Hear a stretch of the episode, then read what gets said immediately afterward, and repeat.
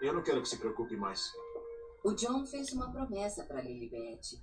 Ele iria sustentar ela e a família dela, e ela não teria que se preocupar com nada enquanto eles estivessem juntos. Vou sentir sua falta. Eu também vou muito. Tchau, Lily.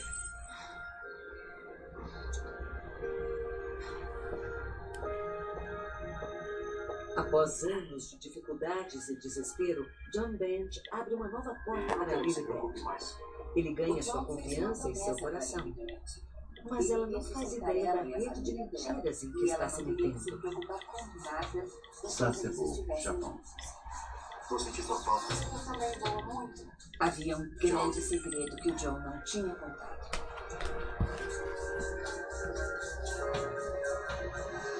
Após anos de dificuldades Como foi a desespero,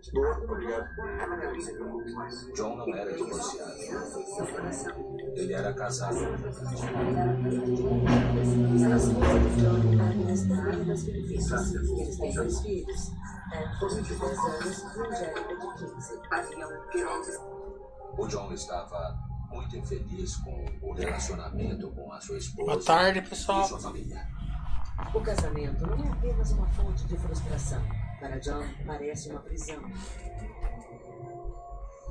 E o sucesso que ele lutou tanto para conseguir irá por água abaixo se ele se divorciar. O John estava chegando. E aí, como vocês estão indo de feriado?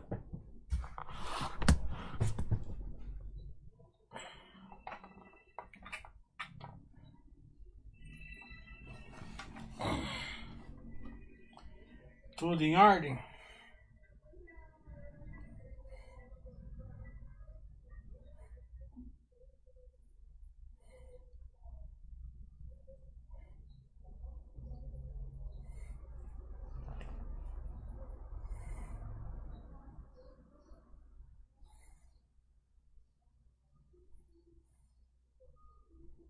Boa tarde. Hoje chat no feriado. Então quem não pode acompanhar regularmente. Hoje é a chance.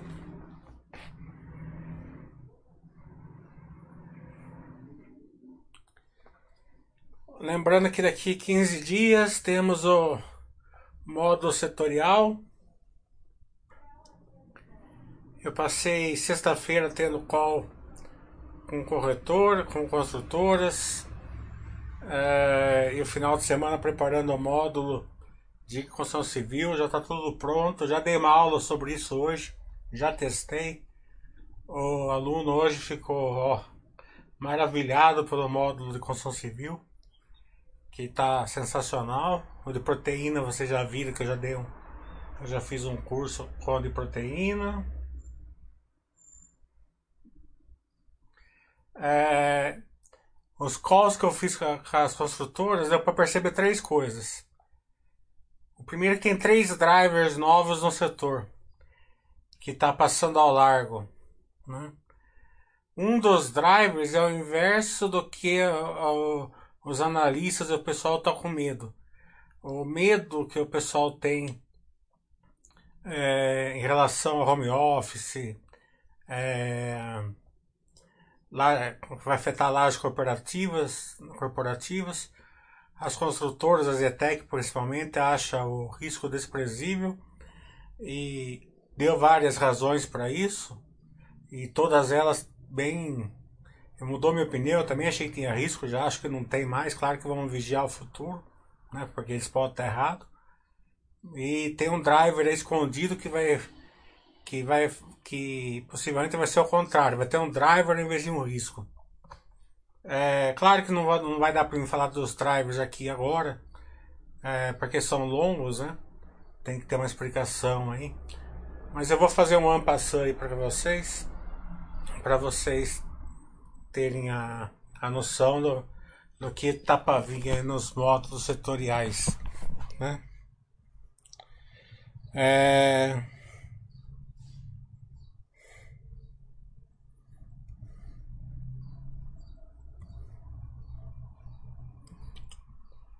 Os bancos estão com apetite para emprestar.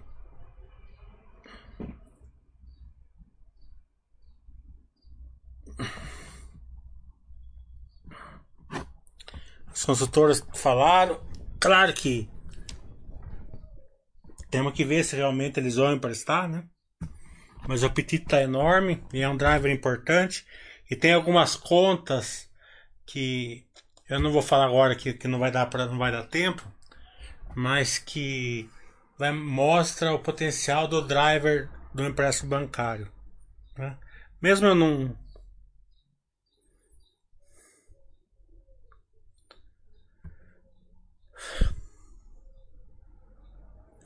O Bradesco ali anunciou ó,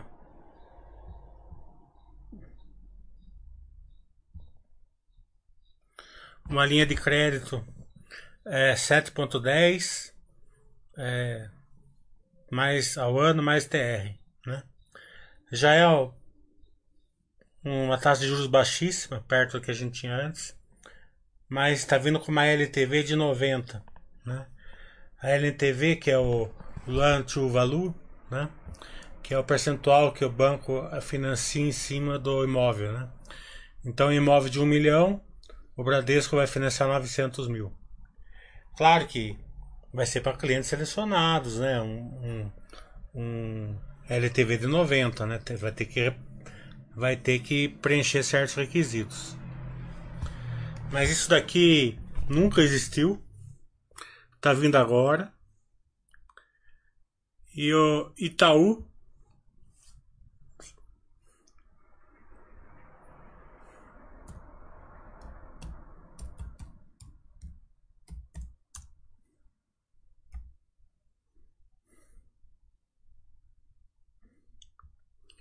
chutou o balde.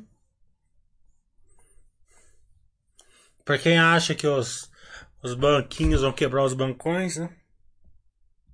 Ó.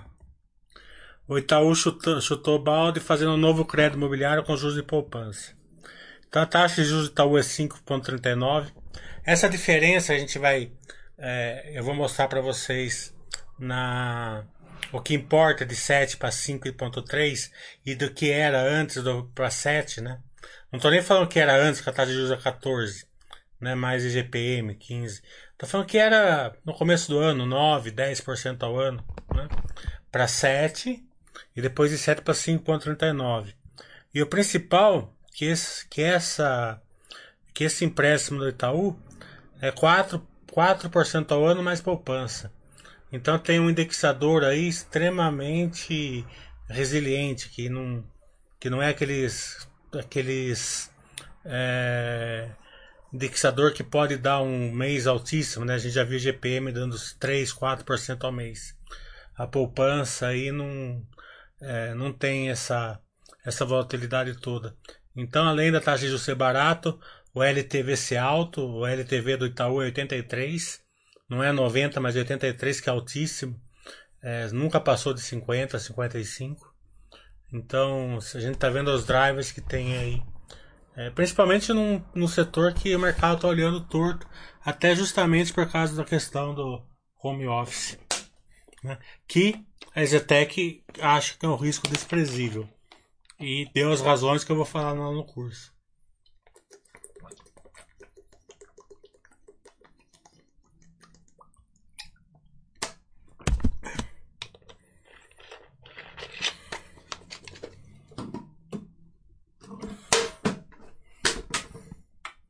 O curso parece que tem mais 10 vagas só. Né? Possivelmente hoje vai encerrar. É... Se encerrar ou, né, ou se tiver mesmo só 10 vagas, é... eu vou pedir para o Thiago abrir para outro domingo, porque tem gente que quer no domingo, que não pode fazer no sábado. Né? Então se o Thiago, se, se realmente estiver bem vendido, parece que tá, mas eu não tenho certeza. Pedi para ele fazer e o módulo 1 e 2, que eu já vi que tem bastante demanda também. Vamos ver quando a gente pode encaixar. Não sei se vai dar para encaixar agora em, em outubro. Vamos tentar agora em outubro e novembro. Vamos tentar, mas não, não é certeza.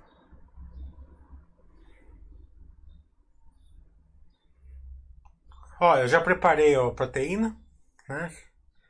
preparei agora a construção civil, vai ter bancário e vai ter agronegócio, né? É, eu já preparei também o de celulose. Eu já vi que o o de proteína eu já fiz é duas horas. O de construção civil vai dar duas horas também. O agronegócio, então se der duas horas o agronegócio e duas horas o bancário, vai ficar nesses quatro. Se caso eu conseguir passar mais rápido e sobrar um tempo, eu faço de celulose junto. Se não, deixo a celulose para outro dia.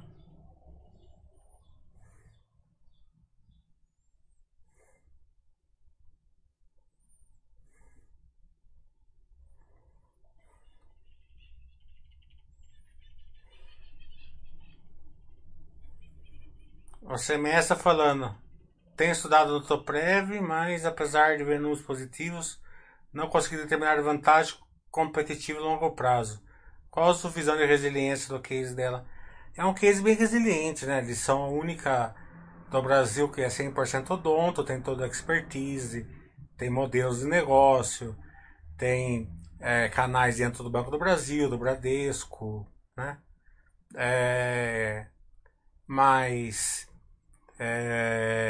então, é uma empresa que, para diversificar, excelente empresa. Olha, olha o resultado que ela deu nos últimos 10 anos para você ver o resultado. É que é, ela sente muito quando a corporativa não vai bem, né?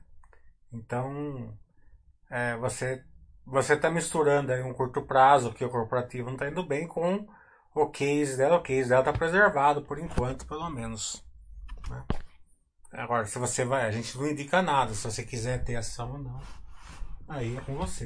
Né? Mas as vantagens competitivas delas, ela tem várias e estão preservadas.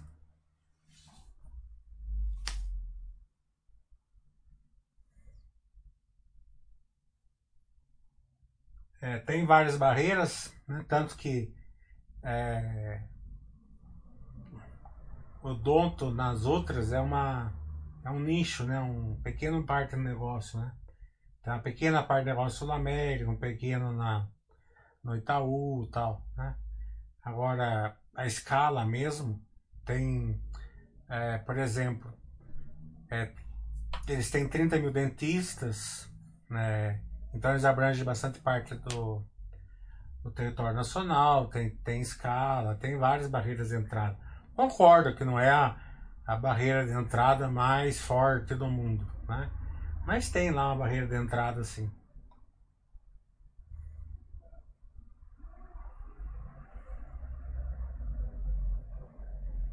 O Rafael está falando da Suzana, que estudou Clabin e vai estudar. É, vai começar a estudar ela. É, é água pro vinho, né? Suzana e Clabin são duas empresas totalmente opostas. É... A Suzano, vamos fazer uma analogia aqui para você entender. A Suzano é a Vale, certo? A Clabin é a CSN. A Vale vende minério de ferro, a Suzano vende celulose. A, a CSN transforma o minério de ferro em produtos finais, a Clabin transforma a celulose em produtos finais. Claro que ela vende um pouco de celulose, mas é um pouco, né? Então esse é o grande diferencial. Daí tem outros diferenciais, que a, a Suzano só tem eucalipto, a, a Clabin tem pinos, a, a Clabin, na minha, na minha opinião, está no melhor lugar produtivo do, do praticamente do mundo, né? É, e a Suzano não está num bom lugar produtivo, mas não é o, o, o sul do, do Brasil, né? É do, de São Paulo para cima, tem um clima mais quente, né? Então é, tem uma perda um pouco aí do, de, de tempo de, de crescimento. Ela não pode, por exemplo, por ela estar tá para cima de São Paulo, ela não consegue fazer pinos. Então ela é sempre 100% celulose. Mas as duas são excelentes empresas.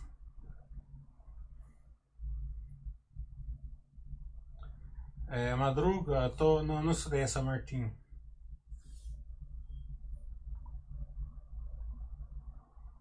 A São Martinho. Eu tô começando pela SLC agora, estudo. Mas não impede de você estudar ela. Estuda ela, tira as dúvidas com a RI da empresa e. Né?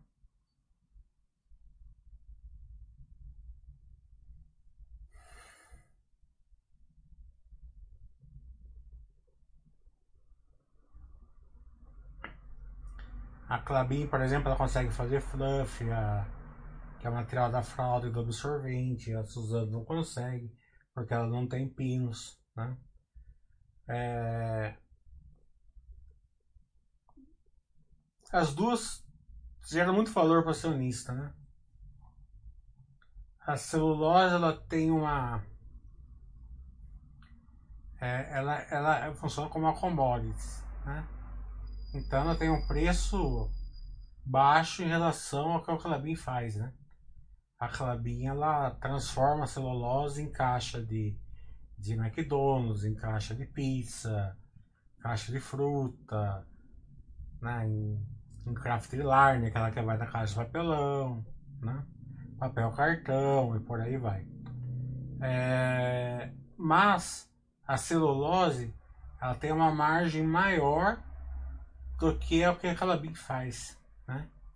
Porque o custo de fazer celulose é muito menor do que fazer um papel mais, mais trabalhado, né? Então, basicamente assim, quando a Commodities bombar e estiver vendendo bastante Commodities lá, aquela que tá que, que sobe o preço porque está vendendo bastante, a Suzano vai bombar.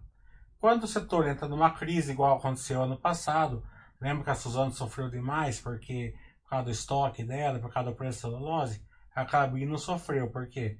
Porque ela é mais resiliente, justamente porque ela tem um preço é, ela é, é descomoditizado, né? Então ela consegue se proteger mais. Cristina está falando, por que você gosta bem da Clabin e o Baster não vê valor nela? É, opiniões diferentes para começar, né? É, a Clabin é uma empresa excelente, sempre deu valor. Né? Claro que eu não estou indicando nada para ninguém aqui, né? mas o... não é para qualquer um. Se a pessoa não entender contabilidade, não, não, não entender muito bem do setor, não vai conseguir enxergar valor na Clabin. Né? E o Baster, ele, ele, é, ele preserva muito é, o investimento das pessoas. Ele, ele, ele age assim como um irmão mais velho. Né?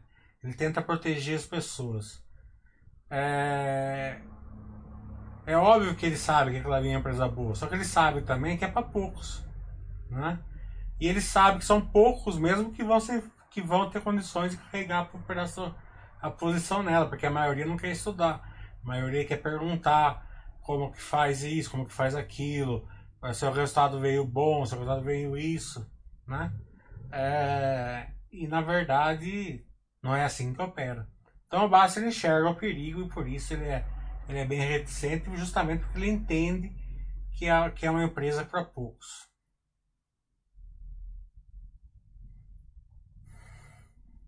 Augusto está falando, gostaria de comprar seu livro, porém o livro físico. Não, livro físico, tem gente que imprime o livro e leva para me autografar na, nas aulas que eu dou.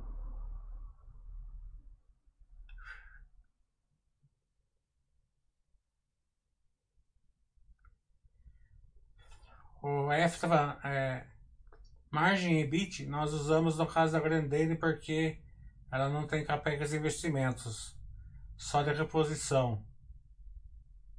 É, já para as empresas que possuem capex de investimento, você tem que usar a margem EBITDA e ajustar. E certinho, F, é isso mesmo. Cristina, então você fazer seu curso 1, módulo 2. Ainda haverá turmas de cedo? Olha, não, é, não era para ter mais, né? Mas eu já vi que tem bastante gente querendo. Então eu vou tentar fazer um mais um no final do ano. Aí.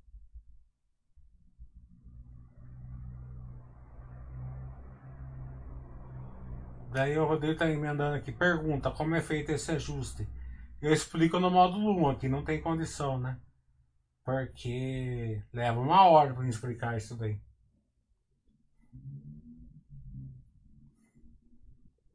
Eu acho que você fez o meu curso. Acho que eu tô lembrando de você fazer meu curso.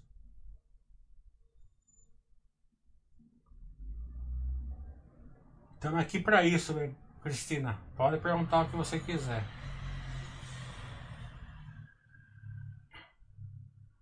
O Papa está perguntando qual é o mais completo e indicado para investidor iniciante. Eu começaria com aquele. Tem esse que é está na, na Baster, né?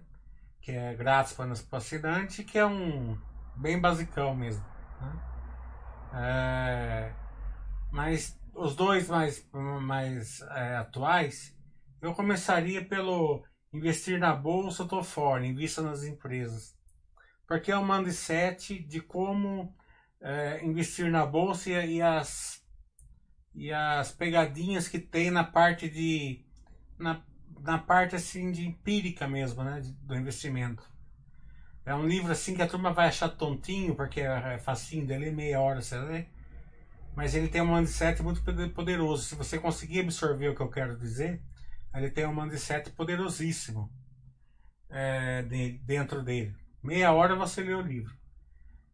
Depois tem o Investindo para Vencer, que esse é o mais completo, né? É, que daí sim ele é o técnico. Mas também iniciante ele é numa boa. Eu tenho essa, esse dom de conseguir passar é, tem gente que gosta de dificultar as coisas, eu gosto de facilitar as coisas. Né? É, tem uma tendência, e eu acho que as pessoas estão certas né? Na, na, na questão financeira, mas errada na questão humana. Né? E eu acho que eu estou certo na questão humana, mesmo em detrimento do lado financeiro. Então eu me sinto melhor assim. Tem uma corrente que fala que quanto mais se dificultar, mais as pessoas não vão entender direito e vão se sentir bem e pagar caro é, de uma coisa que eles não entendem porque acham que é uma coisa super importante. Eu prefiro vender barato, uma coisa que eu acho que é bem importante bem, e que a pessoa cresce bastante, de uma maneira que a pessoa consegue é, entender. Tanto que eu não fico aí. Eu sempre falo, fez o meu curso, leu o meu livro, leu um do Peter Lynch, um do Buffett, li. Parte para o balanço, parte de ler livro é, você, você estudou medicina, claro, você vai fazer um curso, um curso ali para se atualizar, alguma coisa assim, mas você vai ter, você vai parar e vai para a prática. Então, balanço, investir na bolsa é a mesma coisa. Chega uma hora que você tem que parar e ir para a prática, né? O grande livro é sempre os balanços, né? É, então eu sou meio contra esse negócio de ficar pulando de livro em livro e daí você faz uma sala de fruta lá que cada autor tem um pensamento, né? É, Renata eu não acompanho.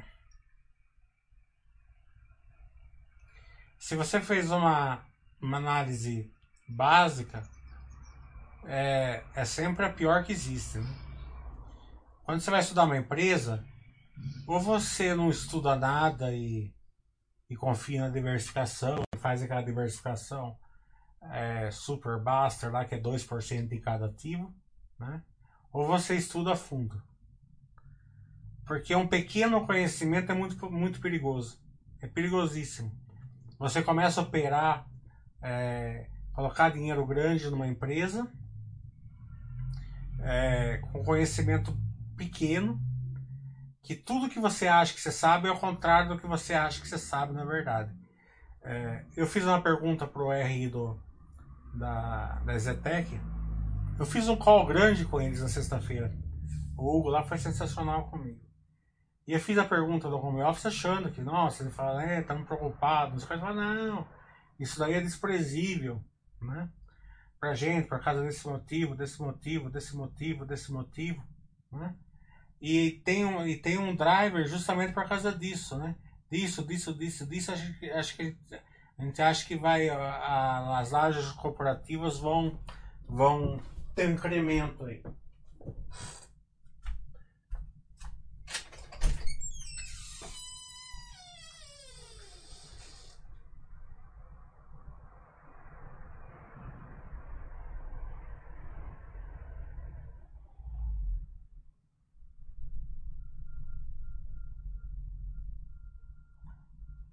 E eu conheço muito bem o setor, muito bem a Zetec, tenho um network fantástico com eles, E eu estava totalmente errado. Né? Não só eu, como, como bastante a maioria dos analistas que estão pregando esse esse estresse aí em cima do setor. Se a Zetec tiver certa, lógico. Né?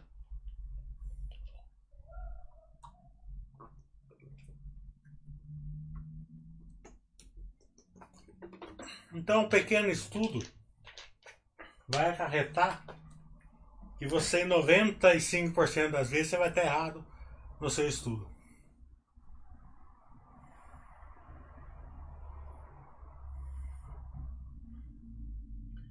A Cristina está falando, não entendo nada de contabilidade. Vou conseguir acompanhar seu curso, é melhor fazer setoriais depois dos módulos 1 e 2. Não, o setorial não tem nada a ver com a contabilidade. O setorial eu ensino como, como acompanhar o setor, quais são as vantagens do setor, quais, são os perigos do setor. Né? É, os, os de contabilidade você consegue acompanhar, porque eu faço de uma maneira bem é, simples simplificada, né? É... que as pessoas entendem. Então, nunca tive uma pessoa que falou: Nossa, é muito difícil, não entendi. É claro que uma... chega uma hora você pode entender uma parte, a gente volta, explica até você entender, não tem problema nenhum. O Rafael, o Rafael tá falando, na apresentação da Seguridade, Aqui o resultado operacional contrabalanceia o resultado financeiro em período de juros baixos operacional. Você está correto, é isso que a gente espera ver, mas tem um, um, um, um, um, um deságio aí de tempo, né? É, é, o, o impacto da taxa de juros cai bem antes e o operacional compensa, se compensar, lógico, vai ter, vai ter algumas que seguradoras que podem compensar, depende do. Acho que a maioria vai compensar. O operacional leva aí um tempo para compensar.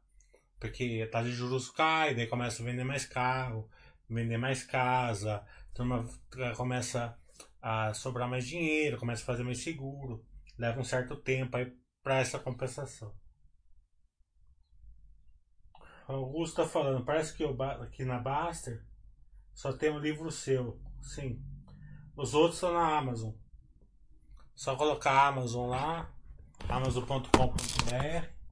João Bosco Oliveira Júnior, vai aparecer meus livros lá.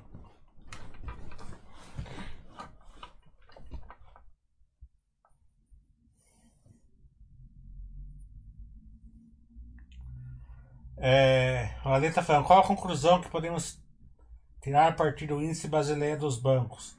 O índice maior reflete uma carteira de crédito mais arriscada? É...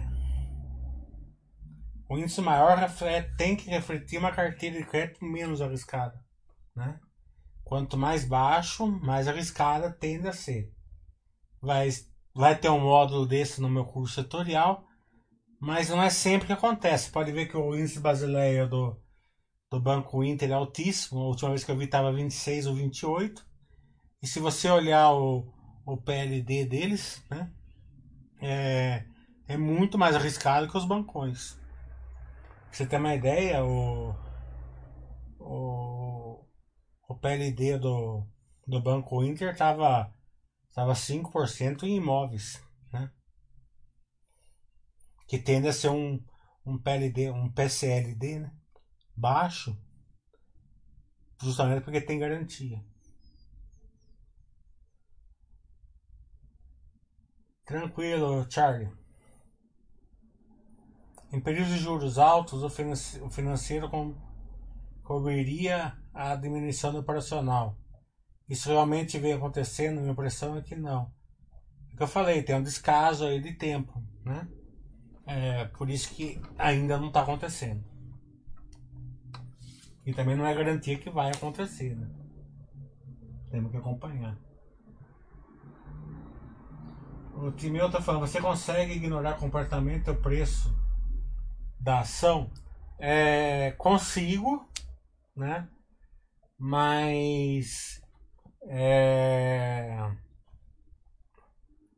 é, também eu me reservo o direito de às vezes olhar, né? É, eu olho assim, principalmente, a ação, eu acho, né, vamos supor, que a empresa XPTO vale, né, é, um X lá, né? Todo mundo, todo mundo tem mais ou menos um, um, um senso, mais ou menos, ou, né? Daí a ação começa. Se for para cima, eu não ligo. Né? Pode ir para cima quanto for, que eu gosto de pagar mais caro, isso daí não tem problema. Mas se for para baixo, muito para baixo, não for numa crise assim, que nem do coronavírus, que, que é óbvio e tal, daí eu vou dar uma olhada. Não para comprar mais ação, porque o Buster X já vai mandar eu comprar. Mas justamente de, de tentar entender o porquê, né? E ficar tranquilo quando o Buster X mandar eu comprar. E também ver se tem alguma. Se a empresa está selando, né? Se a empresa está selando é um risco, né? É, é raro acontecer, mas acontece da empresa selar. Lancei uma, uma nova linguagem aí na Bolsa de Valores, né? Depois eu vou registrar, hein? É... Então você tem que dar uma olhadinha aí pra. Porque é, todo mundo quer comprar barato, mas quando fica barato ou cai bastante ação, todo mundo fica com medo porque, né? As pessoas não estudam, tem estudo é superficial. Entraram numa diquinha, né? Daí a diquinha, o cara sumiu, né? É, e por aí vai, né? Então tem que ter uma tranquilidade para sempre aportar, porque aportar na subida é fácil. Para mim é fácil, para a maioria é difícil, a maioria está pensando em vender. Eu, eu não ligo de, de pagar caro. Eu acho que na Zetec eu devo ter pagado o preço mais caro numa porta em janeiro. Eu acho que eu acho que eu esperar eu aportar para depois desabar. Você acha que eu liguei? Não liguei. Né? Eu sei que, né? Então a, a pagar caro não é problema para mim, mas pagar barato ou quando tá caindo você tem que entender o porquê.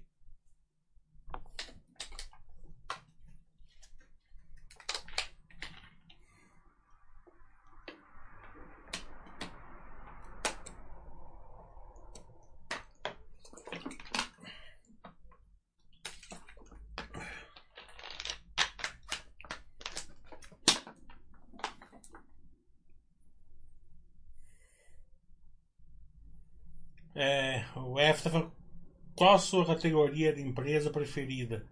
Segundo Peter Lynch, citado por você como referência. É, a minha empresa preferida é a Tostines, né? É aquela que se endivida porque consegue gerar bastante caixa e, e gera bastante caixa porque está se endividando, né? É, e por causa dessas duas, dessas duas é, questões, ela está sempre aumentando a geração de valor para o sócio, diminuindo o risco, mesmo com a dívida aumentando, porque a, o EBITDA está aumentando mais que a dívida. Né? E depois de algum tempo ela vai fazer despencar a dívida. Né? Ela não tem mais onde investir, os mesmo que tenha os investimentos, por exemplo, a Clabin está tá se endividando. Por que, que ela está se endividando? Porque fez para uma 1, agora para uma 2. Né? A, a capacidade de fazer um tamanho de investimento igual ao Puma vai diminuindo no futuro, né? Porque mesmo que ela faça um Puma 3, Puma 3 não vai mais representar. É, Puma 1 representou 60% de crescimento. Puma 2 está representando 40%. Puma 3 vai representar 25%. Né? Então vai, vai, vai diminuindo. Se, se, só, que é, só que é o seguinte, você tem que ter um conhecimento muito grande de contabilidade, você tem que ter um conhecimento muito grande da empresa. Porque se ela errar a mão do investimento, né, como a Petrobras fez há 10, 12 anos atrás, por exemplo, daí é o ferro é grande. Né?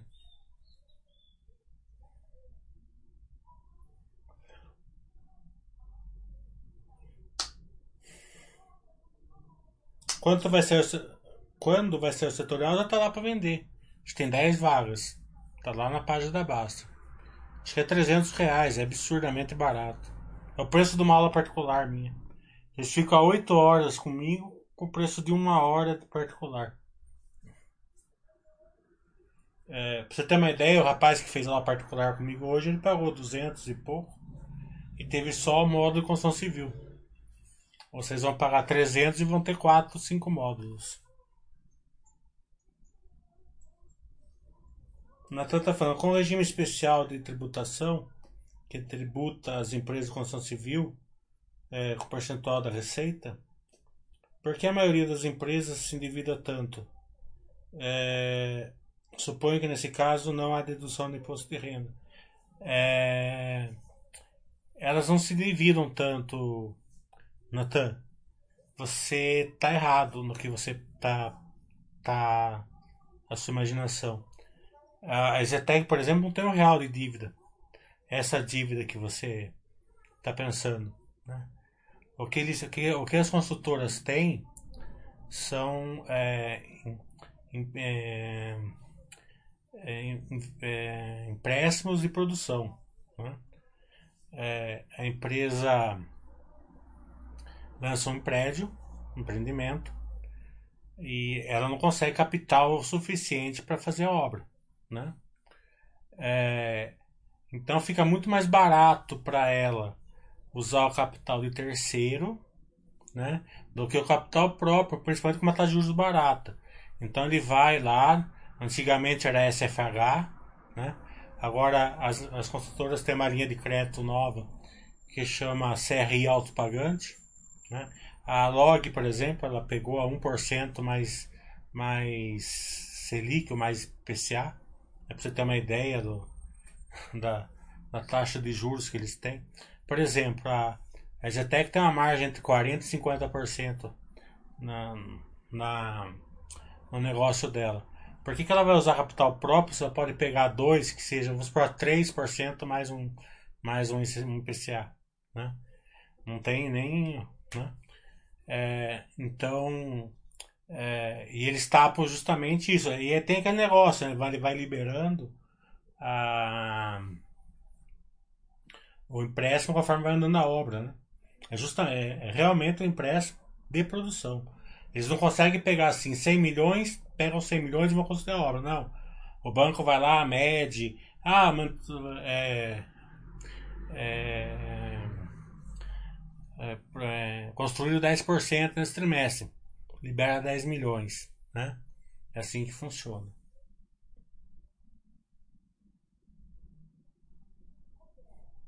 O que vem a ser CIELAR? Fundamentos bons, mas o que é empresa ruim é isso? Não. A, a, a empresa piorar, né? Piorar com, com motivo, né? Seria isso. Né? Mas a, a a Cielo hoje não tem fundamentos bons, está bem longe disso.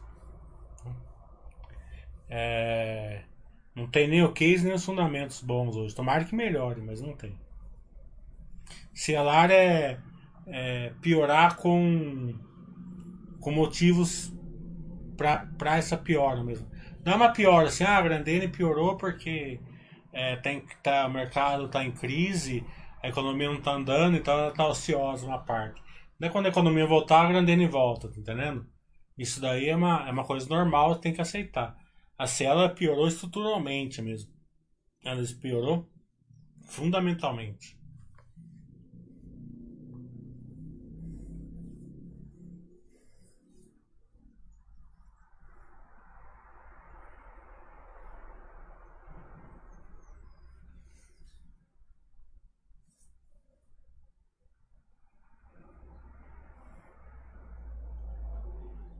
O Rafael estava a minha impressão que empresas de commodities, o maior diferencial do longo prazo é um custo menor de produção em relação aos concorrentes em nível mundial. É, eu concordo muito com o que está falando. É, as empresas brasileiras estão na frente, a Commodities, a Clabin e a Suzano tem um dos custos menores do mundo. Proteína tem, a Vale tem, né? a Petrobras também. É, então eu concordo muito, muito com isso. É, hoje as empresas estão conseguindo deixar, ficar menos cíclicas. Né? A Clabin praticamente não é cíclica. Teria que ter um. Justamente por aquilo que eu expliquei. Né? As de, a, a, a CLC, por exemplo, ela consegue, a não ser que venha um El Nino muito forte aí, que afete muito a, a climática dela, aconteceu em 2016, se vocês olharem o resultado dela, ela consegue fazer um red de ciclo, né? Ela consegue vendendo a produção conforme ela, ela vai olhando o desenvolvimento na, na, no pasto. No, no pasto não, na, na, na terra. Né? Por incrível que pareça, a gente está saindo de um ciclo de baixa de, de proteínas. Né? É, por que, que a carne está subindo agora? Porque há um, há um tempo atrás uh, o, o bezerro ficou barato, né? então que é um sinal de final de ciclo de alta. Vender o, o bezerro, é, venderam as vacas, né? mataram as vacas para vender carne, né? então diminuiu a criação de bezerros. Agora, é, só que não afetou o ciclo. A carne continuou é, num, num, preço bom, continuou uma venda boa, agora que causou que agora o preço do bezerro está no teto histórico, né? É, então a gente passou um ciclo de carne para baixo, a gente nem percebeu. Né? Então, você que as companhias de as companhias de, de carne lá em cima. Né? Então os ciclos estão a China lá mais poderoso, né? Tá sustentando um ciclo. É claro que mais, mais cedo ou mais tarde vai ciclar, né? Todas vão ciclar. São cíclicas, né? Mas é, tô mais eu tô percebendo assim, tô mais resiliente, né? o ciclo. É, então, é, duas coisas. A primeira é o preço do produto, o quanto custa para eles fabricar, concordo plenamente. O, seg o segundo é, os, é a empresa que consegue usar a ferramenta de rede, de vender um tanto da produção, travar a produção no mercado futuro. Né? É, isso daí também. É, e, e não se expor, só fazer só fazer no, no, e não se expor nem vendendo muito nem vendendo pouco, né? É, tem que ter uma inteligência boa e as empresas estão conseguindo fazer isso.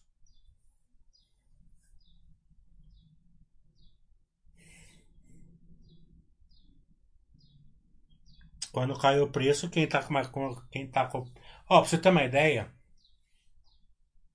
a Exetec nesse trimestre aqui ela comprou 3 bilhões de VGV em terrenos, né? Não sei se teve participações ou não, já saiu na prévia, então eu posso falar, né? Comprou 3 bilhões de VGV, sabe? É, é absurdo isso num trimestre. É que eu sempre falo, as empresas boas, quando o mercado entra numa certa crise, elas aproveitam a, a crise, né?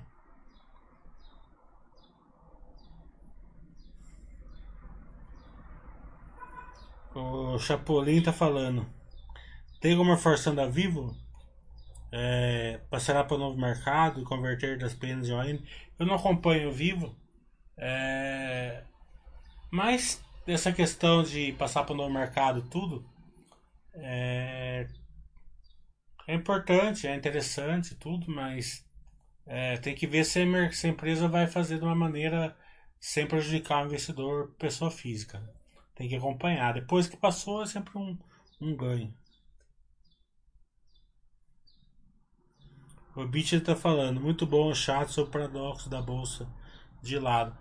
É porque tá no momento assim, né? É o momento que você está comprando patrimônio num preço, vamos supor, adequado. Claro que preço não importa, né? Mas é, você está comprando patrimônio é, em ações que caíram bastante, porque é justamente essa que o Buster X está mandando. E a sua carteira está caindo o preço, está caindo o valor. Né, ou pelo menos ficando de lado. Então leva um sentimento que o investimento está ruim, enquanto na verdade está muito bom. Se vocês fizeram o trabalho de colocar empresas boas dentro da sua carteira, que geram valor para vocês, então vocês estão vocês estão, estão adquirindo muito patrimônio de uma qualidade muito boa a preços, é claro que não importa, mas que, que o Buster X está mandando comprar justamente porque está caindo na crise, né? É, e tá, se você tem aquele sentimento, principalmente os iniciantes, que vocês estão investindo mal ou, ou esse investimento não está bom porque o financeiro seu não está acompanhando. Então, quanto mais não acompanhar hum, no longo prazo, vai ser melhor ainda, desde que vocês tenham feito o trabalho certo e colocado empresas boas na carteira. Foi o último chat que eu dei, tá lá na Basta.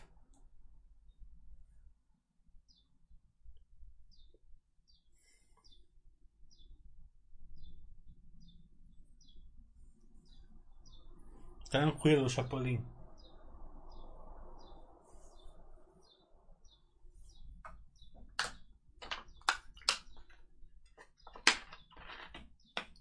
Tá um calor aqui, eu tô ar que nem.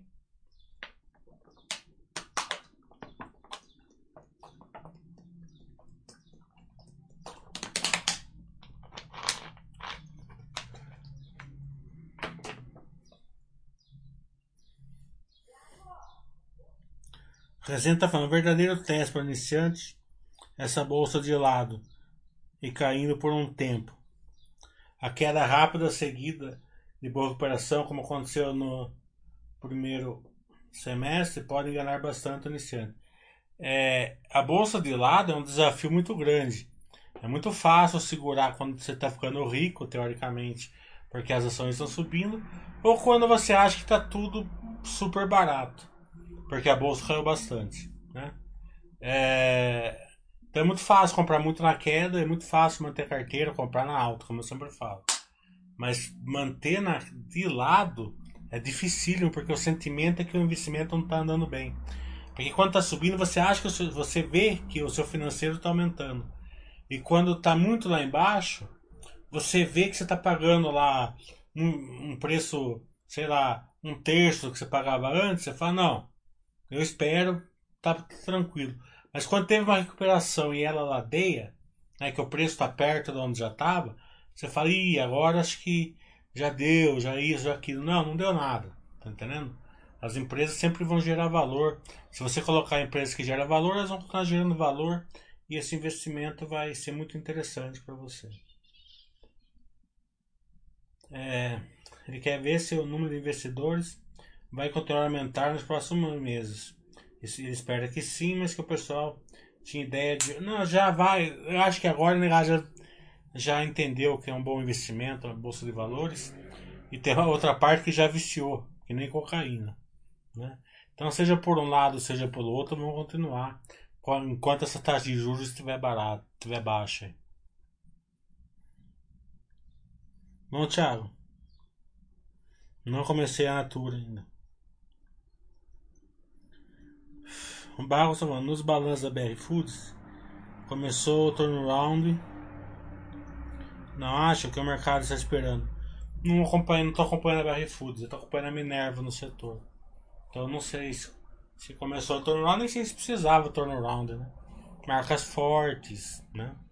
Tinha, acho que tinha melhorado a governança, né? É... Mas deve ter acontecido alguma coisa, na verdade, porque as, as proteínas normalmente aproveitaram aí a, a febre, a febre é, africana, né? A BR Foods no começo ela andou e depois voltou. Mas não sei o porquê.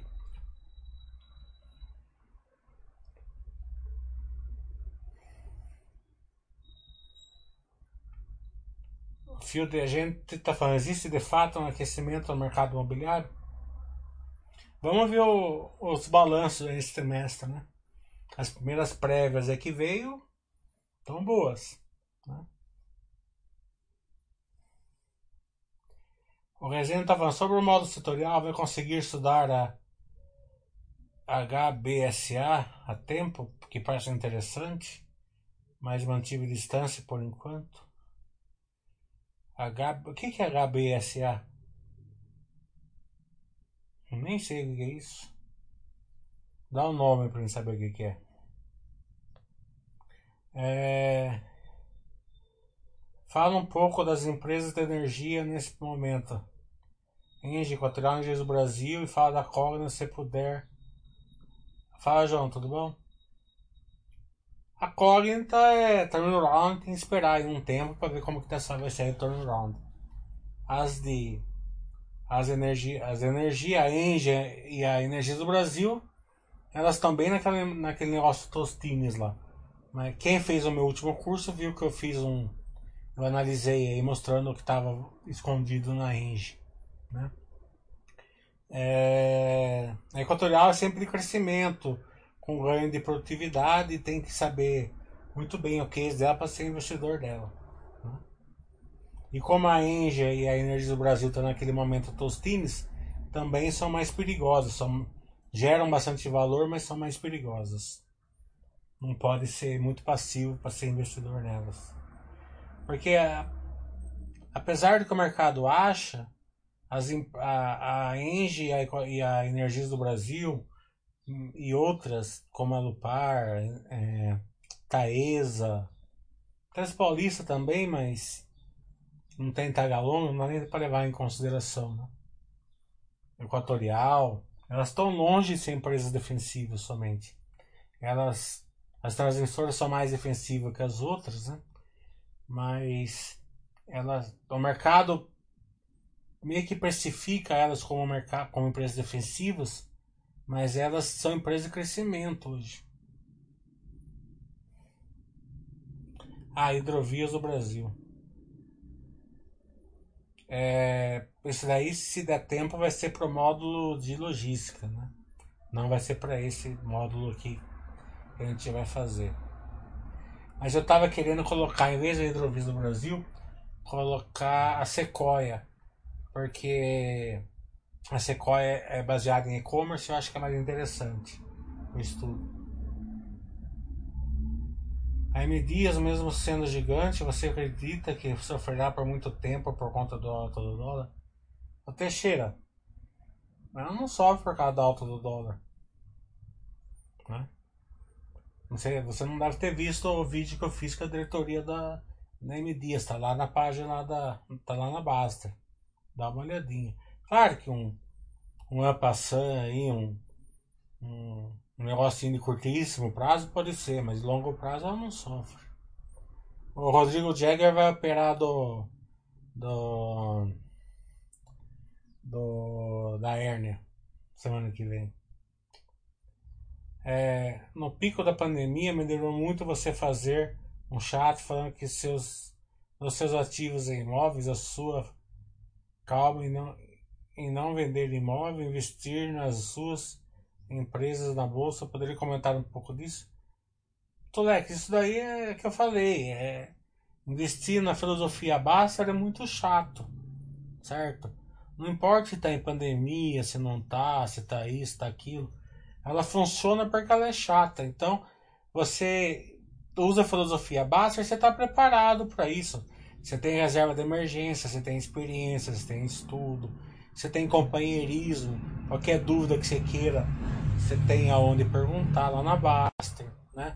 Você vê, por exemplo, que tava eu dando chat, o Cinezinho dando chat, o André dando chat, o Tiago dando chat, o Fernando dando chat, o Baster dando chat, justamente para segurar o lado emocional de vocês. Eu dava um chat por dia no começo da pandemia, né? Então a gente foi passando experiência e as pessoas foram atravessando. Né?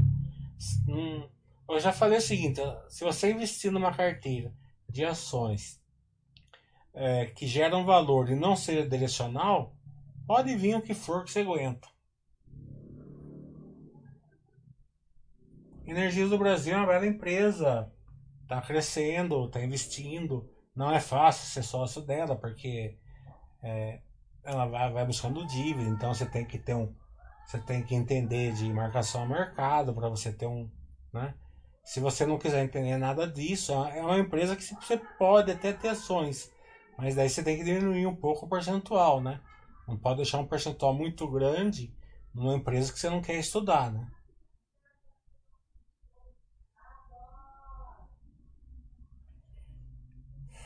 O Eva tá você é, mencionando no chat o conceito, o conceito de carteira laranja mecânica, alusão à seleção holandesa, que flutua entre defesa e ataque. Por favor, detalhe mais esse conceito. É o módulo 2 do meu curso. É... você pega, por exemplo, uma Zetec. Né? 2009 até 2014 já estava no ataque lá. Né? Entrou a crise. Né? É, quando entrou na crise, ela parou de. Ela parou de. de. de fazer negócios. Né? De lançar. Né? Então ela foi entregando o que ela já tinha feito e foi recebendo aquele monte de dinheiro. Então o que ela fez? Ela, ela pegou o dinheiro que ela achou que ela ia precisar para comprar um pouco ali na, na crise de quem estava precisando vender, outro para retomar e o resto ela distribuiu para sócio. Em 2017, com a ação caindo 60%, de 30 para 12, né? É, ela pagou 40% de dividendo. Né? Então ela gerou valor na, ataque. Quando ela foi para defesa, que ela parou o operacional dela, ela também gerou valor dando dividendos. A empresa ela consegue fazendo isso quando ela tem uma forte geração de valor. E eu ensino lá no meu curso como ver quando a empresa tem uma forte geração de valor.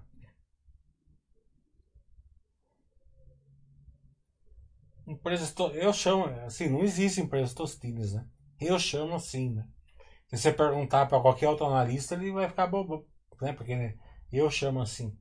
Eu chamo assim porque ela consegue se endividar através de uma geração de caixa forte. Como ela se endividou e num, num negócio bom, ela aumentou a geração de, de caixa dela. Aumentando a geração de caixa, ela consegue se endividar mais, né? Então ela vai aumentando a dívida, aumentando a geração de valor, até que ela chega no momento que ela não tem. A, um, uma que foi assim, por exemplo, foi a Ambev. A Ambev ela foi fazendo tostines, tostines, tostines. Você viu o, o, a quantidade de retorno que ela deu. A hora que ela não conseguiu mais investir tanto, ela começou a dar um, um bilhão de dividendos. É claro que você vai falar assim, onde que o milho está louco? Ela está dando um monte de dividendos? Não tá, se você olhar o, cada dividendo hoje pelo preço que está ação, não dá. Mas pensa quem comprou ação há 15 anos atrás, que está 5 centavos o preço da, da ação dele, ou 10 centavos que ele pagou. Você acha que ele está recebendo bastante dividendos? 400, 500% de dividendo ao ano? Entendeu? Então, é, elas têm uma capacidade de gerar valor absurda. V vão parar um certo momento, tá entendendo? Porque vai chegar um momento que não vai ter negócio, negócio mais para eles crescerem, né? Mas quando, quando pararem, eles se tornam um grande pagador de dividendo. Não para quem está comprando ação naquele, na, atualmente, mas para quem comprou ação quando eles geravam valor, quando eles tinham o efeito Tostines, é um. Daí assim, ó, ela ficou. A, a Ambev ficou um tempão lá no ataque Certo? Agora está tá na defesa. A empresa que consegue correr o campo de futebol. Mas cedo ou mais tarde ela vai para ataque de novo. Entendeu? É, é, é, é, é certeza. O Delor está falando assim, remunerando os custos do capital investido, ajustado ao risco, já está ótimo.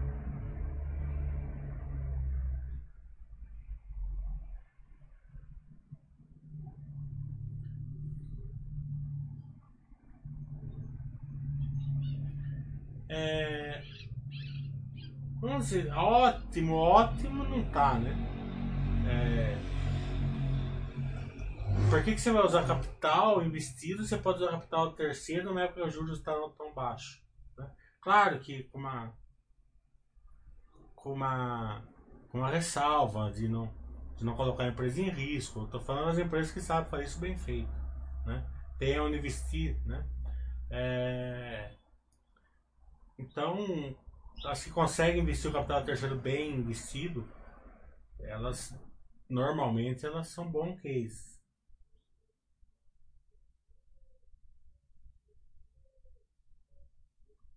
O Rodrigo Jäger está falando que está investindo na no foguete da semana, acho que é MMX, né?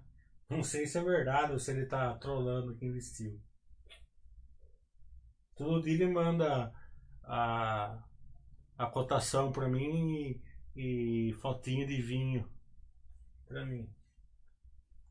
Deve, deve ter entrado no short, né? Porque se o pessoal tá disparando assim, certeza que o Rodrigo Jäger deve estar tá short nela.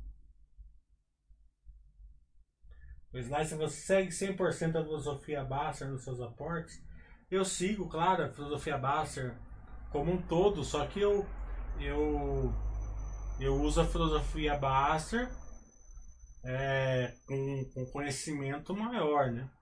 É, então, o meu mundo é maior. É, se você faz um curso de contabilidade, aprende marcação mercado, aprende a, a interagir com empresas que têm uma dívida, aprende a interagir com, uma, com, uma, com outro tipo de governança, mesmo boa, tá entendendo? Então você tem lá Bolsa de Valores, 600 empresas. Né? Se você fica assim, com seus crivos muito é, restritos, né? Você vai interagir lá com 30, 35, 40 empresas. Se você consegue é, ter um conhecimento melhor, um estudo melhor, um acompanhamento melhor, o seu mundo sobe para umas 80 empresas, 90, né? E dali você pode escolher melhor. Até mesmo proteger sua carteira. Por exemplo, você não consegue ter empresas de locação de veículos, por exemplo, com estudo baixo. Tem como. Você pode ter, você tem, você tem, porque todo mundo tem. Você acha que a empresa é boa, tudo bem, mas você não está preparado para ter uma empresa dessa. Você não está preparado para ter uma Clabin, uma, uma, uma, consultora, por exemplo, que, que tem o método POC lá, que, que interfere nela. Né? É, empresa cíclica. Como que você vai ter empresa cíclica se você não, se você não sabe é, como funciona o dólar dentro da empresa. Né? Mas você vai pegar uma empresa que está dando 4 bilhões de lucro, a empresa está com resultado péssimo. Outra está com 4 bilhões de prejuízo e está com resultado ótimo. Né? Então, né? então você, se intera você fica muito restrito ali, no mundo menor. Né? Então a filosofia Baster né, no mundo maior. Eu sigo essa estratégia.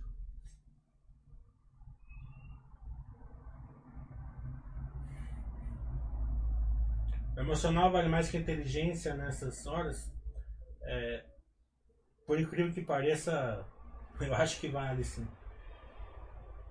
A Grandene, empresa que está sofrendo da economia, a, a, pandemia pegou ela em cheio, está no processo turnaround está tá agitando um pouco a caixa dela.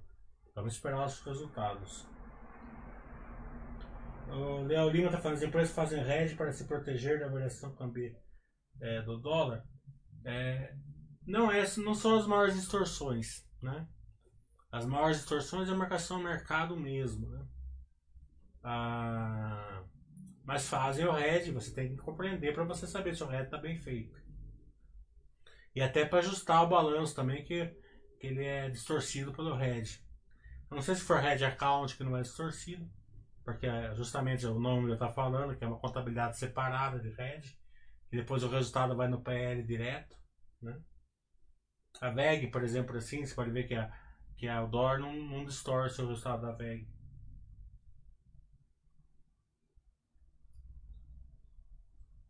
O João Paulo está falando, a melhor maneira de se proteger de um problema direcional é a diversificação. A melhor maneira de, de se proteger de, um, de, uma questão direcional é não deixar ela direcional. Deixar a sua carteira não direcional. Isso é fundamental. Né? Se você deixar direcional, você pode diversificar o que você quiser, que você vai se dar mal. É, como que você deixa a empresa não direcional? Sua carteira não direcional. Comprando empresas baseadas em estudos em, em ganho de patrimônio. Né? Então eu estou comprando Engie. Né? Eu posso comprar a Engie assim, ó, alguém deu uma dica para mim, ou eu achei pelo meu estudo, que tem um monte de valor escondido nela lá, certo? Então eu vou jogar lá 40% do meu patrimônio nela, porque eu acho que a Engie não tem problema, né? E que, e que eu tô tranquilo com 40% nela, né? Daí eu compro um pouco de opção, né? Faço um termozinho, ou faço long short nela, porque a end é garantido, né? Então a minha, a minha posição está direcional. É, a minha carteira está praticamente investida uma grande parte nela e eu tenho que ser para cima para me ganhar. Né? Então qualquer coisa que sai errado, um investimento mal feito, é, uma época que não chove, que afete é, o, o, o PLD das, da, elétrico, né? É, uma uma coisa, um- uma regulamentação no Congresso que eu não percebi, foi votada e foi ruim para a Engie, né? Por exemplo, ou é, segundo, um dia depois que eu fizer tudo isso, a Engie francesa chega e fala assim, ó, a gente vai, a gente aprovou que Giral vai para a Engie Brasil. Daí foi feito, a turma estudou e falou, nossa, fizeram uma lambança aqui, socaram a Engie caríssima na Engie Brasil aqui, tá entendendo? E a ação cai 30% por causa disso. Né? Tudo isso pode acontecer. É pouco provável, é pouco provável, mas pode acontecer. Né? Mas com, com a minha carteira direcional, eu tô ferrado. Se eu comprei a Engie certinha, baseada na filosofia Baster, 4% na minha carteira, né? E aconteceu algum desses problemas na Índia, a ação caiu 30%, eu vou lá e compro mais. Que é algum, alguma coisa, né? Então, é, o que te protege é não deixar a carteira direcional. O Lex está falando, a Minerva, por não criar bois, não pode. é, não pode ser um mercado que possa vir. Não pode ser.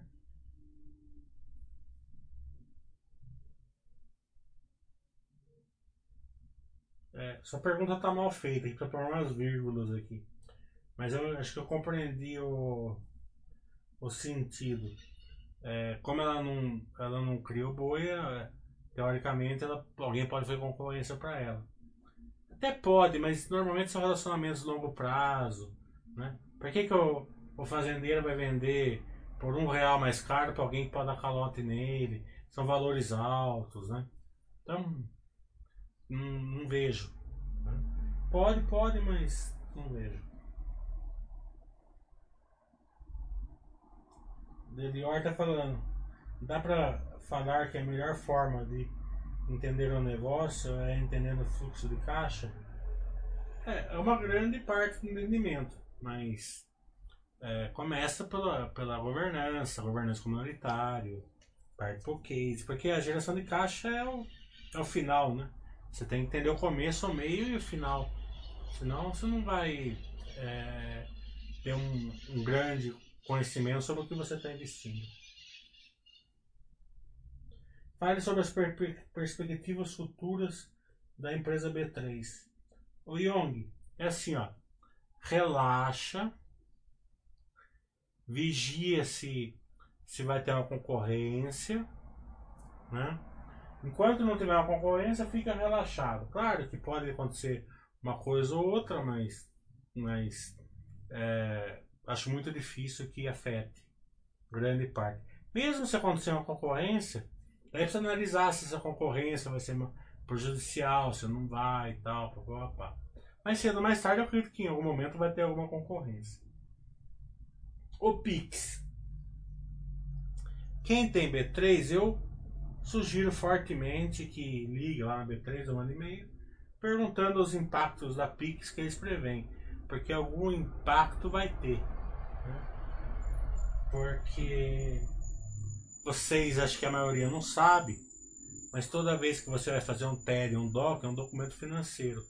Mesmo sendo digital, ele é um documento financeiro. Então ele tem que ser registrado num cartório financeiro. Aonde ele é registrado? Na CETIP.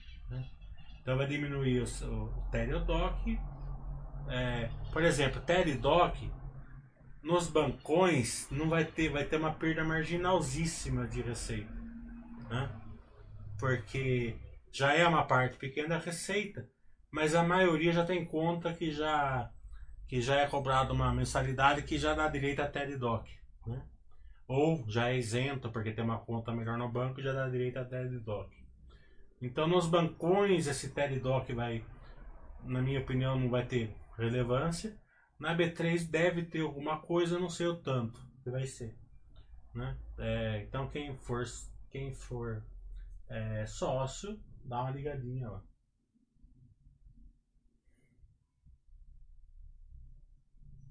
Equatorial Energias do Brasil, Big Short tá falando.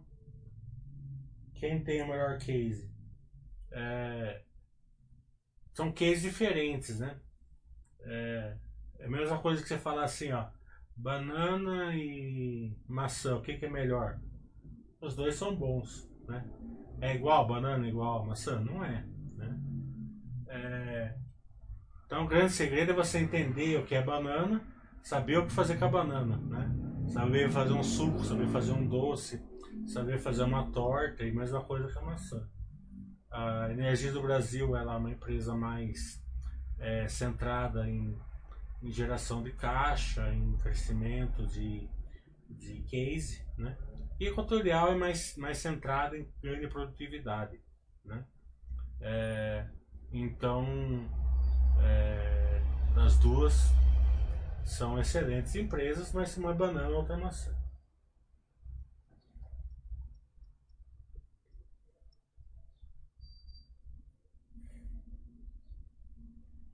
Vamos esperar ver se veio alguma, alguma pergunta enquanto eu vou no banheiro. Depois a gente encerra.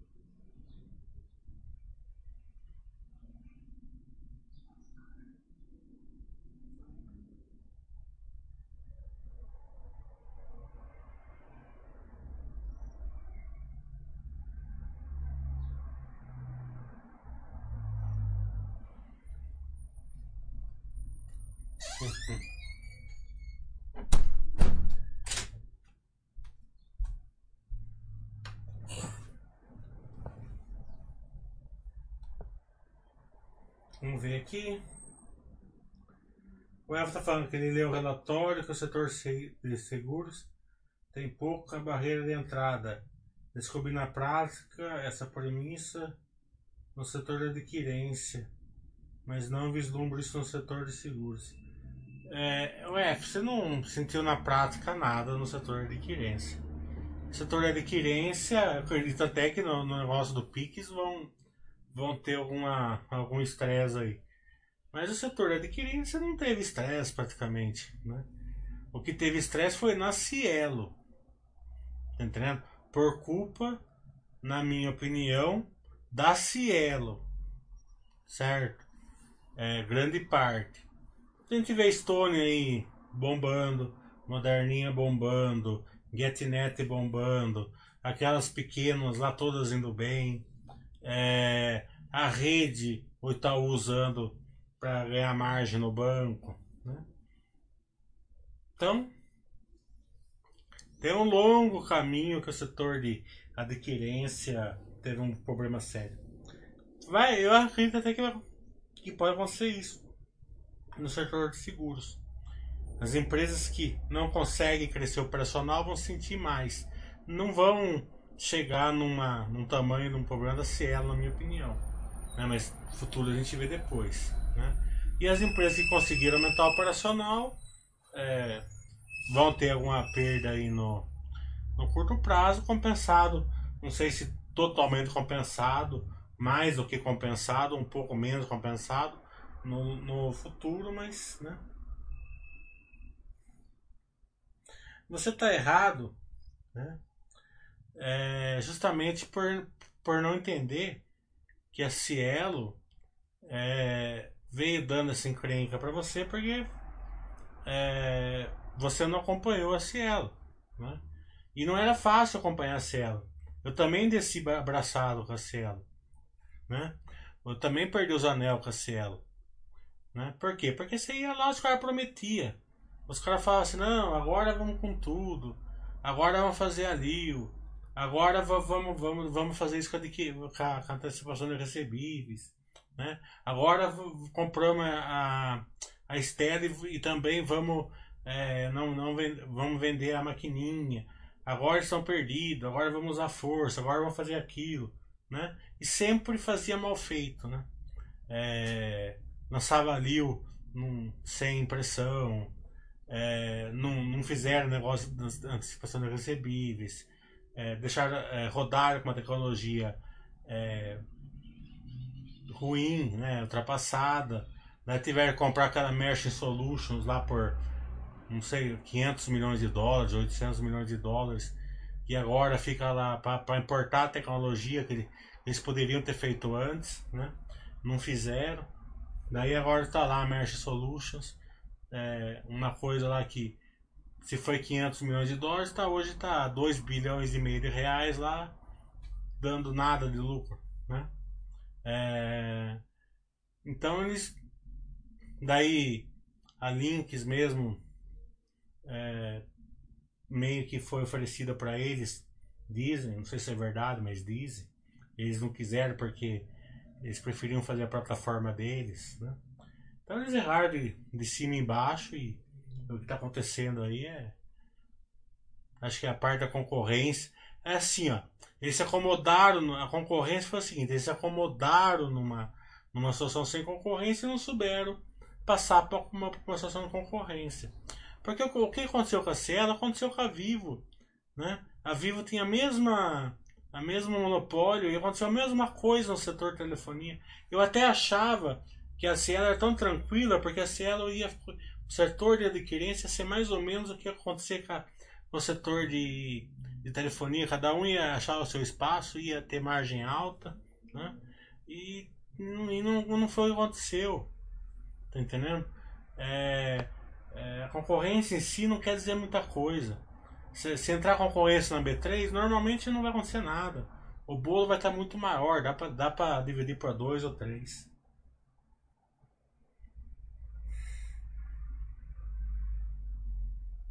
O Dilor está perguntando se existe esse setor pior do que o alimentício. Acho que o aéreo é pior. E não sei nem se o alimentício é ruim, porque tá todas bombando, viu? É, o alimentício hoje, os resultados estão muito bens. É que eu não acompanho tanto alimentício, eu não vou discordar de você, é uma coisa que eu não, não acompanho muito. Mas. Não sei nem se. Se você tá certo, mas com certeza o aéreo é pior. Eu acho da Rumo hoje uma boa empresa é, e tem o Brasil inteiro aí para expandir. Né? Eu estava conversando com o pessoal da, da SLC eles falaram que a Rumo tá praticamente no litoral brasileiro. Tem todo o centrão aí, o negócio para crescer. Se você olhar aqui, que eu vou mostrar para vocês. A Clabin, né? Ela ela tem puma lá, né? Faz um milhão e meio de toneladas de celulose e e ela faz e com Puma 2 vai aumentar para 2,5. Né? Não vou falar que não sai nenhum, vá, porque cravar que não sai nenhum é, é meio é, é uma arrogância falar isso. Mas praticamente não sai nenhum caminhão de celulose lá da, da, de Puma. Né? É tudo feito através da Rumo. Né? E é uma que foi desenvolvido para Clabin. Então a gente tem um lado empírico, né, que a gente acha assim, né? Ah, o trem é uma coisa ultrapassada, leva tempo para carregar, leva isso e não sei o que lá e para cá, né? Aqueles negócios, né? É... Hoje tá, tá tão. Assim. Tem tanta.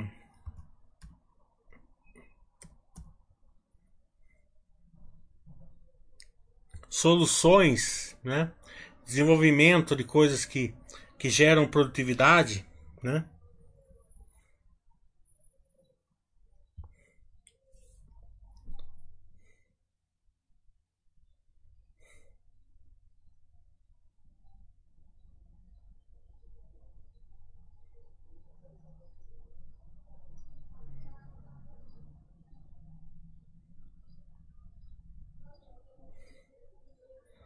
Então. Deixa eu até pôr som aqui.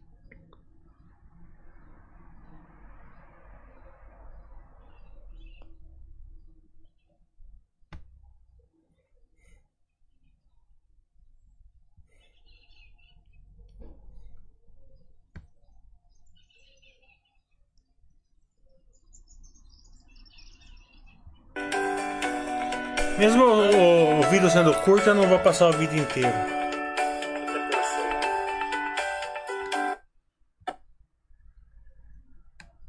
Passar só do trem.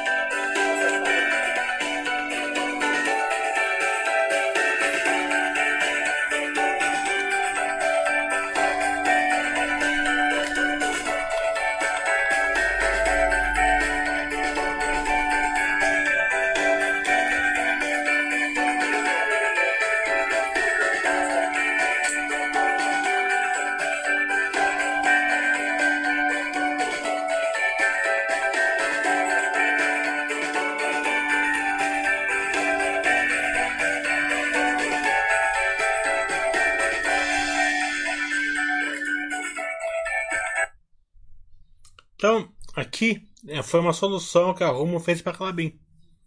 Desenvolveu trem, estrada, que inter- interliga a Puma com o porto de Paranaguá.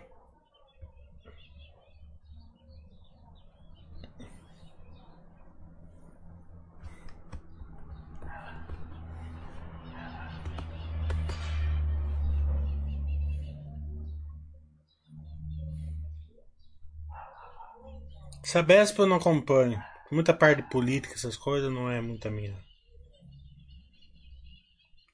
Eu não dou peso igual para todas as ações na carteira. O que eu acho que gera mais, eu tenho mais. E outra coisa, é, às vezes, é, é aquele negócio, né? Banco do Brasil foi para 12 reais, né? É, na, eu tinha um monte de put a 16, que eu achei que é outra, é outra lição para vocês que daqui não passa, né? Passa, certo? Eu achei que a 16 não passava porque é, só a parte que, que ela tinha da Cielo da Seguridade valia 19. Eu falei assim, a turma não pode pagar 3 reais para você e dar o banco de graça, né? Impossível.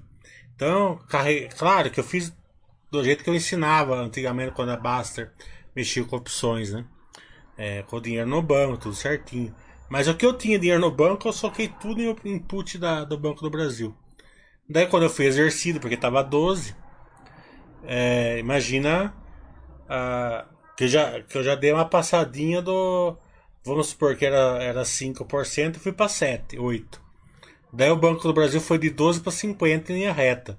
De 8 eu fui para 30. Né? Depois eu tive que equilibrar com dinheiro novo. Até agora não consegui equilibrar 100% do que estava ainda. né?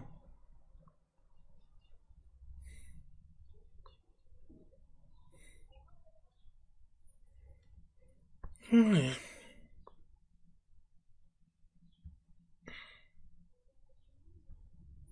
Então, arrumo.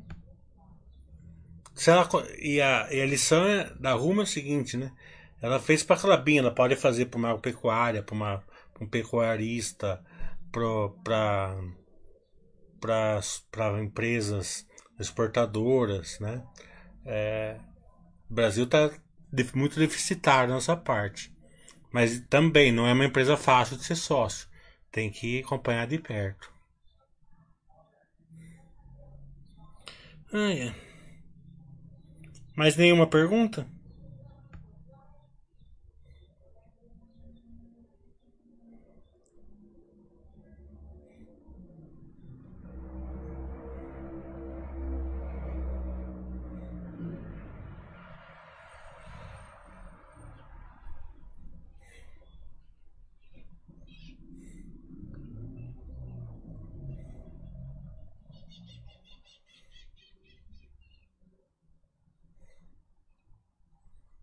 É, Young, como você enxerga o futuro da Malha? Eu não enxergo porque eu não acompanho essa. Mas sempre foi uma, foi uma empresa boa, viu? Nunca foi ruim, não.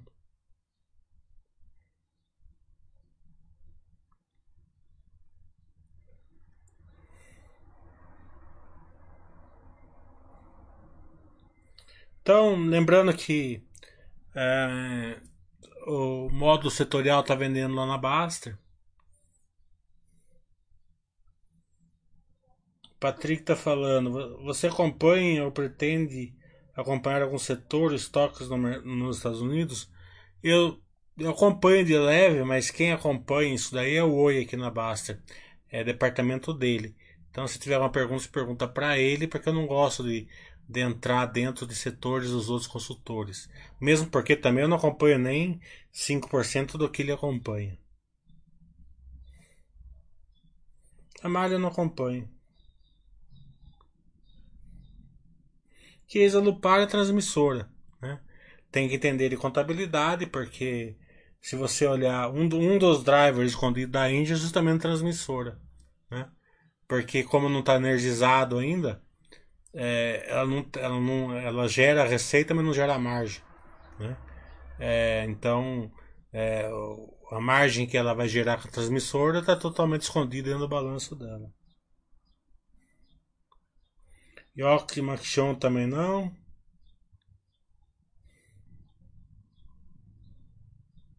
Obrigado, Nathan. A gente se vê lá. Tá ficando legal.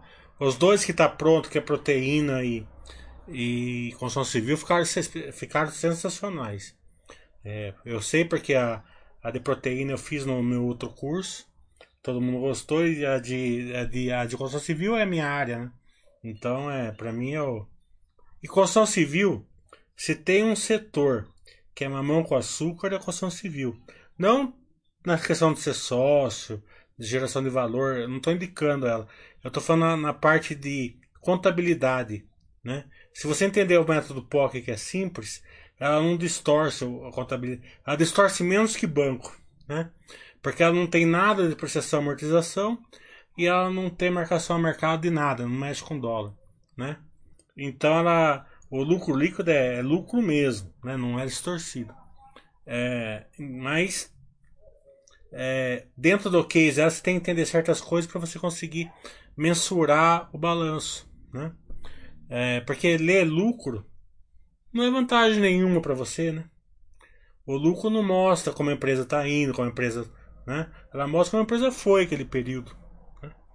É, mas se você fizer o setorial do construção civil comigo, você vai conseguir enxergar como ela está indo, como ela está gerando valor, se ela vai aumentar a geração de valor, se ela não vai. Claro que pode acontecer um coronavírus que é, não vai se concretizar o que estava encaminhando, mas você vai conseguir enxergar tudo isso.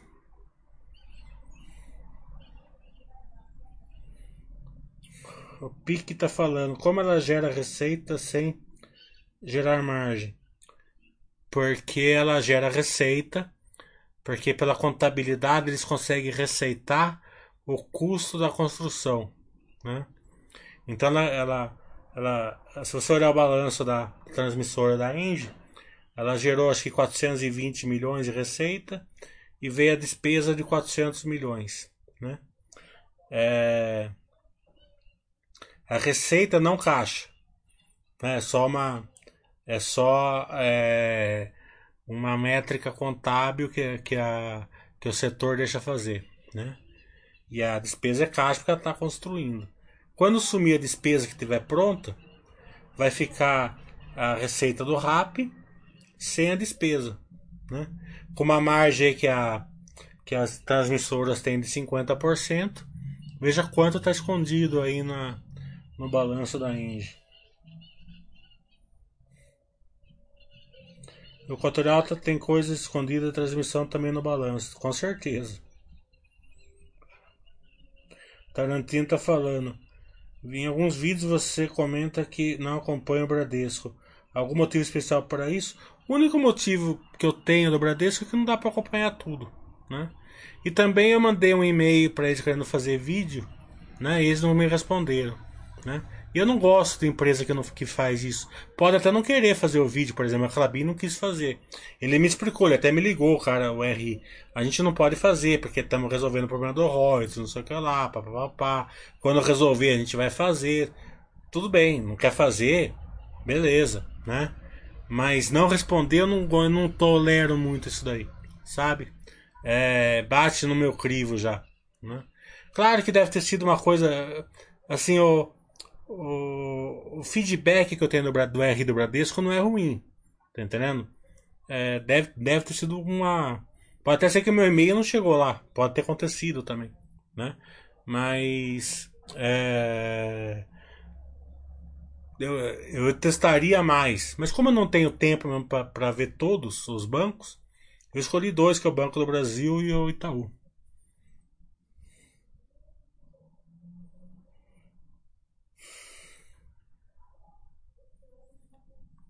É, O Itaú tem um RI fantástico. né? Vocês viram a reunião, a- a live que eu fiz. É, Ah, o seu Geraldo, eu quero ir aí com o pessoal da Baster.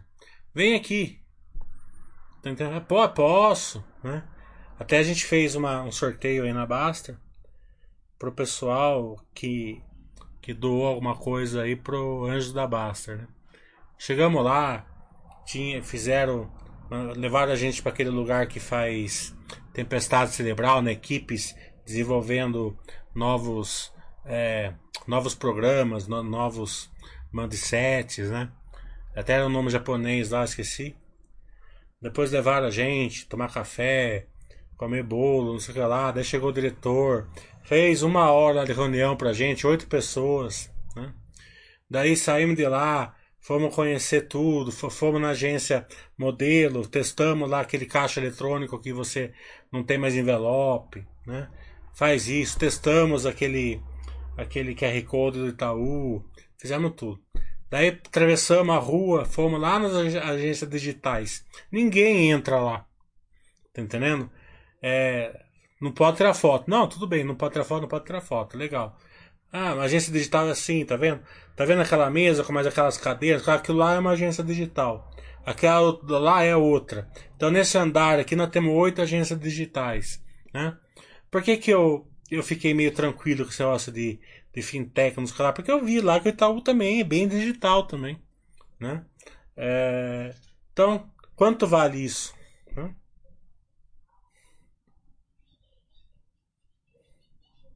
E Pera é outra que eu não consegui criar network a empresa, desisti. Mandei e-mail, tentei ligar duas, três vezes. Pode ser que seja naquela semana, é, pode ser que calhou deles não poder responder, mas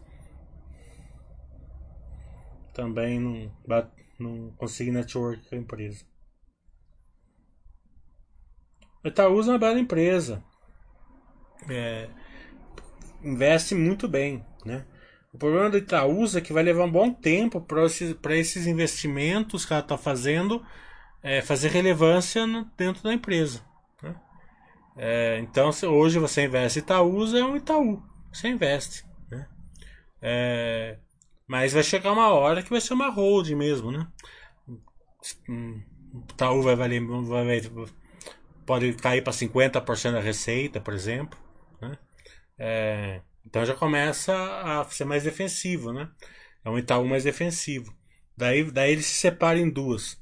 Separa a, o core business principal, que normalmente vai ter mais margem, mas também tem mais risco, e uma mais defensiva. Eu acredito que quando baixar de 70% da, da, da receita da, da Itaúsa do Itaú, já começa a dividir nisso daí. Enquanto não dividir, vai ser um Itaú aí mesmo.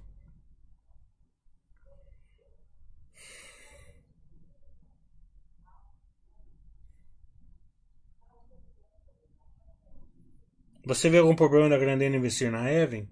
É, eu não estudo a Even, então eu não posso falar é, é, de qualidade. Mas eu posso falar assim de, de feeling, né? O meu feeling é que eles são muito bons em mexer com dinheiro, mexer com capital, em relacionamentos. Então eles devem ter um relacionamento ali com a Evan muito forte e confiam, né? E confio no pessoal da Grandena, então a gente nessa questão a gente faz que nem o Ronald Reagan falava, confie, mas vigie. Então, é isso aí.